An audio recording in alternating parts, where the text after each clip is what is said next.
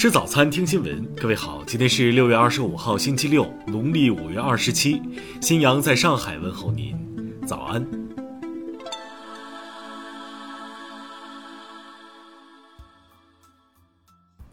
首先来关注头条消息。二十四号，最高检举行依法惩治新型毒品犯罪、推进毒品问题综合治理新闻发布会。最高检提出，要准确认定犯罪性质。对滥用麻醉、精神药品犯罪案件从严惩处，对于非合法用途贩卖麻醉、精神药品以及出于放任的故意向不特定的人非法贩卖的，均应当按照贩卖毒品罪追究刑事责任。对于有证据证明行为人为实施强奸、抢劫等犯罪给人下迷药的，应当按照强奸、抢劫等严重犯罪处理。听新闻早餐知天下大事。国家卫健委昨天通报，二十三号新增本土确诊病例十八例，新增无症状感染者二十六例。国务院联防联控机制昨天通报一批不符合国家疫情防控政策要求、过度防疫、一刀切等典型案例，要求开展整改。国家卫健委回应储户被河南省健康码付红码事件时表示。绝不允许因疫情防控之外的因素对群众进行健康码赋码变码。杭州市通告，从二十五号零点起，该市常态化核酸检测频次从七十二小时延长至七天。十三届全国人大常委会第三十五次会议表决通过关于修改反垄断法的决定，从八月一号起实行。中央气象台预报。二十五号夜间到二十八号，北方将现入汛以来最强降雨，谨防旱涝急转。中国社科院发布蓝皮书，截至二零二一年十月三十号，我国志愿者总人数达到二点一七亿。台湾地区发现首例猴痘病例，一名二十多岁男子从德国搭机返台后出现症状。下面来关注国际方面。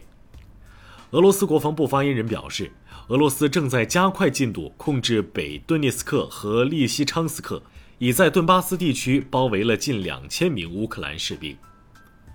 欧盟峰会进入第二天，瑞典首相安德松表示，通胀飙升、能源短缺，欧盟面临严峻经济形势。匈牙利总理欧尔班的一名高级助手表示。欧盟应该停止对俄罗斯的制裁，而是推动停火和开始谈判。二十四号，一架伊尔七六运输机在俄罗斯中部城市梁赞坠毁，已致四人死亡，五人受伤。当地时间二十四号，美国最高法院裁决推翻一九七三年罗素韦德案，将堕胎的合法性问题留给了各州应对。这一裁决颠覆了近五十年前具有里程碑意义的先例。当地时间二十三号，美国最高法院推翻了纽约州一项限制性的枪支法律，将允许更多人在街道上合法持枪。斯里兰卡总理维克勒马辛哈表示，该国经济已经崩溃，许多斯里兰卡国民正在用各种方式逃离，甚至搭乘渔船逃往印度和澳洲。联合国人权办公室确认。五月十一号被射杀的半岛电视台女记者阿格莱死于以色列军队枪击。下面来关注社会民生。二十四号上午，河北三河市一商户发生液化石油气瓶燃爆事故，共造成二十二人受伤，其中两人经抢救无效死亡。近日，黑龙江嫩江强降雨致城区内涝，部分群众车辆被困。森林消防队伍紧急转移九十二人。镇江男子秦某在某社交网站进行两段网恋，先后被骗万余元，而对方竟然是一对夫妻。目前两人因涉嫌诈骗已被采取强制措施。